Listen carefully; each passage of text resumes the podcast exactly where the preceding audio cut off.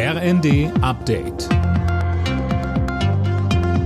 Stündlich neu. Auf den Punkt informiert. Ich bin Linda Bachmann. Guten Abend. Zum Auftakt der Münchner Sicherheitskonferenz hat Bundeskanzler Scholz die Waffenlieferungen an die Ukraine weiter verteidigt. Darüber hinaus forderte er auch die Partnerländer Deutschlands dazu auf, ebenfalls Kampfpanzer zu liefern. Aydin Schallhorn. Ja, damit hat er sich ganz klar hinter den ukrainischen Präsidenten Zelensky gestellt. Der sprach zuvor per Videoschalte und rief die Verbündeten ebenfalls zu schneller und vereinter Hilfe auf.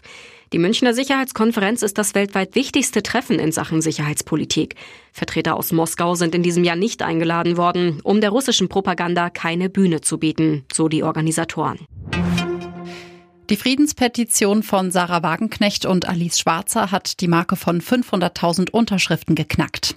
Die Initiatoren fordern darin Friedensverhandlungen mit Russland. Der ukrainische Außenminister sieht dafür keine Chance. Denn der Preis für den Frieden wäre dann wahrscheinlich, dass Russland in den besetzten Gebieten bleibt. Der Warnstreik an mehreren Flughäfen in Deutschland wird auch weiter für einige Einschränkungen im Flugverkehr sorgen. Erst im Laufe des Tages morgen rechnen die Flughäfen damit, dass sich der Normalbetrieb wieder einpendelt. In dem Tarifstreit hat Verdi bereits mit weiteren Streiks gedroht. Kritik kommt vom Flughafenverband ADV.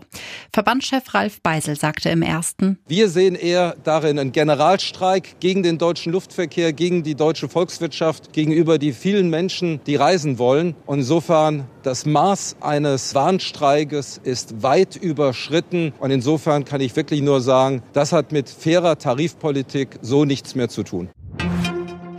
Zum Fußball. TSG Hoffenheim hat die fünfte Niederlage in Folge kassiert. Im Bundesligaspiel gegen Augsburg verloren die Hoffenheimer mit 0 zu 1. Alle Nachrichten auf rnd.de